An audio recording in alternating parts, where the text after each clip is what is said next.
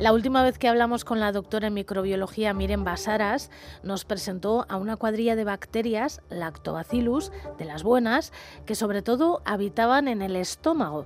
Pero la cuadrilla tiene, por decirlo de alguna manera, varias residencias. Una está en el estómago y la segunda está en la vagina. Y quedamos que hablaríamos de los Lactobacillus de la vagina otro día y ese día ha llegado. Miren Basaras, Kaisho Gunón. ¿Estas bacterias son las protagonistas principales de la microbiota vaginal? Así es, así es. Ya lo comentábamos en, el episodio anterior, pero la verdad es que además del intestino, estas bacterias, los lactobacilos, también se encuentran muy numerosamente en la vagina humana. De hecho, se dice que representan el 96% de todas las bacterias que tenemos en nuestra vagina. Es decir, que estamos prácticamente colonizadas por lactobacilos en nuestra vagina. ¿no? Además de eso, al ser esa parte importante y dominante de la microbiota vaginal en la mujer, pues evidentemente cuando estamos embarazadas o durante el parto vaginal, esos lactobacilos los transmitimos también al recién nacido, de tal manera que ese recién nacido se coloniza de lactobacilos y además como está presente también en grandes cantidades en nuestra leche materna, digamos, en la leche humana, pues la lactancia natural hace que el recién nacido también tome ese aporte de lactobacillus desde el principio, ¿no? ¿Y son las mismas bacterias las del estómago y la vagina? Es decir, hemos dicho que tenían como residencias diferentes o son dos comunidades diferentes. Bueno, hay que decir que no son los mismos lactobacilos los que están tanto en el intestino o en el aparato digestivo y en la vagina, ¿no? No son iguales ni tampoco se puede decir que estrictamente tengan una misma función, ¿no? Eh, son distintas, por decirlo de alguna manera. Cada una tiene sus peculiaridades, cada uno tiene, por mucho que el, género se llame lactobacilo, pues tiene distintas especies, ¿no? Por ejemplo, pues en, el caso de la vagina se han observado que hay distintos tipos de lactobacilos, ¿no? en los que se, les, se están agrupadas en, distintos tipos de estado comunitario que han denominado, ¿no? Y se han descrito, por ejemplo, que hay cinco tipos distintos de estados eh, comunitarios y que cada uno de ellos además está dominado por un tipo distinto de lactobacilo, ¿no? Y además su función y su papel también es distinto. En esos tipos, pues podremos decir, por ejemplo, pues que en el tipo 1 está dominado por un lactobacilo que se llama, que tiene un nombre muy curioso que se llama lactobacillus crispatus. Y bueno, pues este lactobacilo se asocia con una vagina sana. Eh, quiere decir que cuando tenemos muchos lactobacilos de este tipo, bueno, pues presentamos una vagina lo que digamos sano. ¿Y por qué eso? Bueno, pues porque estos lactobacilos producen ácido láctico, que ya hablamos en el episodio anterior, y otros ácidos. Y eso hace que ese pH que tenemos en la vagina sea ácido. Y eso es lo habitual, que nuestro pH vaginal sea ácido. De menor de 4 se habla. El tipo 2, por ejemplo, está dominado por otro lactobacilo, que es lactobacilo gaseri, ¿no? Y hoy en día su función no se conoce mucho y además no parece que sea un tipo muy presente en, de manera continua en la vagina de las mujeres, pero sí aparece a veces, ¿no? Y luego está el tipo 3, que es más curioso, mm, porque este está dominado por otro lactobacilo, que es el lactobacilo iners, que se llama, y al contrario del tipo 1, este se ha observado que hay que cuando aparecen muchos lactobacilos iners, bueno, pues eh, hay más eh, propensión eh, a una disbiosis vaginal, ¿no? a ese desequilibrio de la microbiota que hablábamos y, por tanto, de relación con infección. ¿no? ¿Y esto por qué es? Bueno, pues porque estos lactobacilos inners no solamente dependen de sí mismos para producir ese entorno ácido, sino que están obligados a depender de moléculas externas que son derivadas de, en este caso, de la mujer, ¿no? Y como tiene esa dependencia de esas moléculas externas para producir ese ambiente ácido, son muy sensibles a ese cambio ambiental y a esa disbiosis, ¿no? a ese desequilibrio. En este caso, además, bueno, pues cuando aparecen estos lactobacilos inners de este tipo 3, el pH de la vagina suele ser un poquito más alto que, he comentado antes de 4. En este caso suele ser de un poquito más de 4,5. Y podemos decir que no es muy alto, entre 4 y 4,5, pero ya es suficiente para que estas bacterias y otras más, bueno, empiecen a multiplicarse y se produzcan cambios en esa vagina. Luego está el tipo 4, que bueno, pues es un tipo mixto, ¿no? Que le llaman. Hay presencia de lactobacillus iners de ese tipo 3 y de otras bacterias anaerobias también. Y entonces, ¿qué se observa? Que cuando aparecen tipo 3 y tipo 4, tenemos factores más altos, eh, factores proinflamatorios, es decir, que nuestra respuesta inflamatoria en la vagina, nuestra inflamación en la vagina es mayor. Y eso pues se relaciona también con infección, por decirlo de alguna manera. Y luego está el tipo 5, que es otro lactobacilo distinto, dominado por lactobacilos benseni, que se llama, y que este parece ser que es un estadio estable y que no tiene relación con una respuesta de infección. Es decir, tenemos cinco tipos distintos y, bueno, pues eh, la mujer en distintos periodos puede tener distintos eh, tipos y, bueno, pues que haya presencia de unos y otros, pues también tiene distintas consecuencias. Por lo que cuentas, no son todos tan buenos, entre comillas, como pensábamos, ¿no? Decías que el 3 y el 4, bueno, y otros también generan algún tipo de infecciones si son demasiados. O sea, que el empacho de estos lactobacilos de estos tipos sería como demasiado, ¿no? Claro, claro. Eh, el hecho de que estén unos lactobacilos u otros pues eh, no es lo mismo. El tipo 1, digamos que tiene un efecto protector ese efecto protector que nos da ese lactobacillus crispatus y que bueno pues está eh, relacionada pues con esa capacidad de producir ácido láctico y también de una sustancia que es la bacteriocina que va en contra de otras posibles bacterias patógenas o, dañinas, ¿no? Es decir, que es un efecto protector para que se mantenga un estado saludable de la vagina, ¿no? En cambio, cuando bueno, hay una alteración de ese ecosistema vaginal, pues hay un crecimiento de patógenos y esto está relacionado, bueno, pues con que el tipo 3 y el tipo 4 produzcan esas infecciones, ¿no?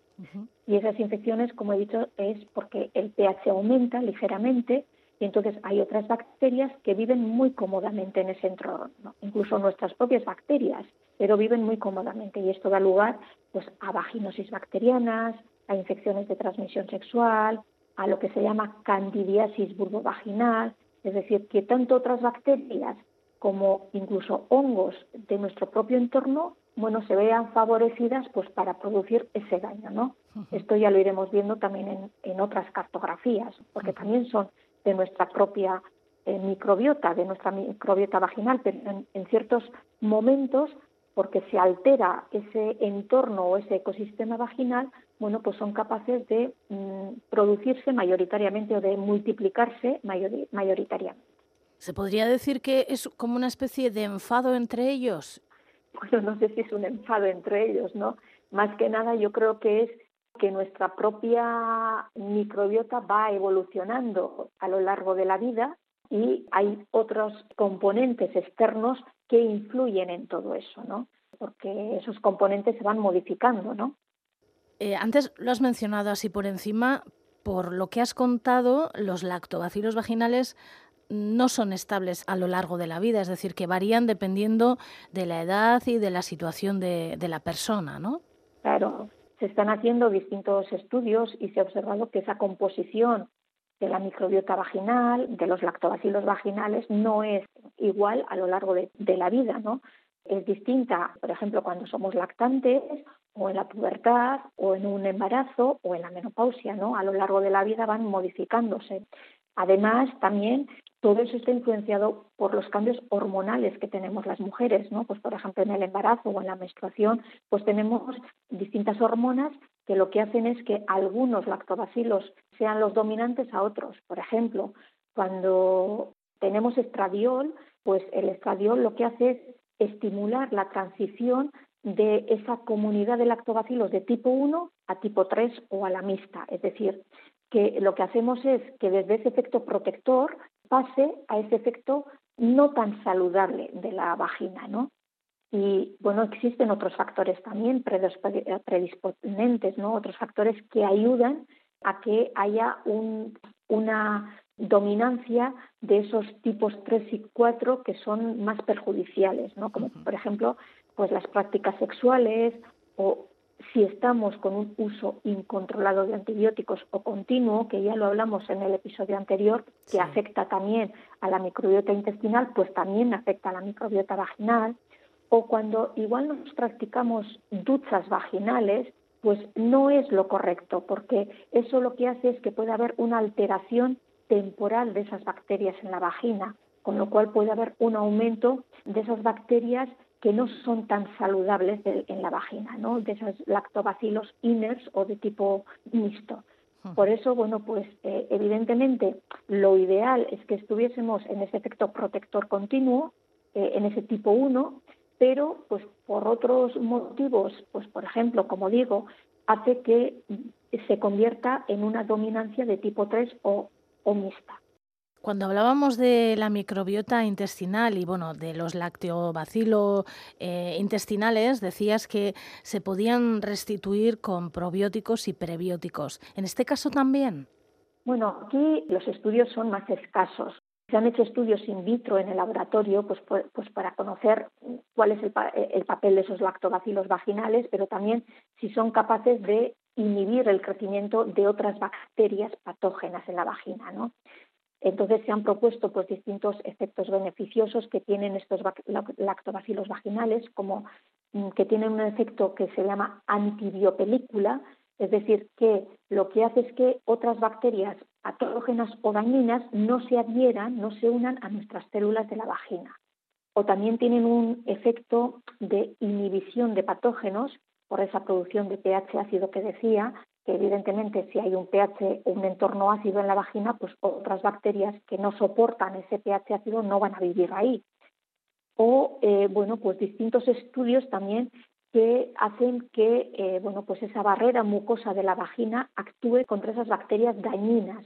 Incluso hay algún estudio en Estados Unidos de trasplante vaginal, es decir, introducir lactobacilos desde el exterior en la vagina lactobacilos buenos, ¿no? lactobacilos de ese tipo 1, pero estos estudios de, de trasplante vaginal todavía son muy experimentales y como digo en Estados Unidos sí hay algún estudio que dice que pueden ser un efecto prometedor, pero tenemos que pensar siempre en quizá en mujeres que tengan problemas continuos, pues por ejemplo de alteración de la microbiota vaginal, que no es lo habitual.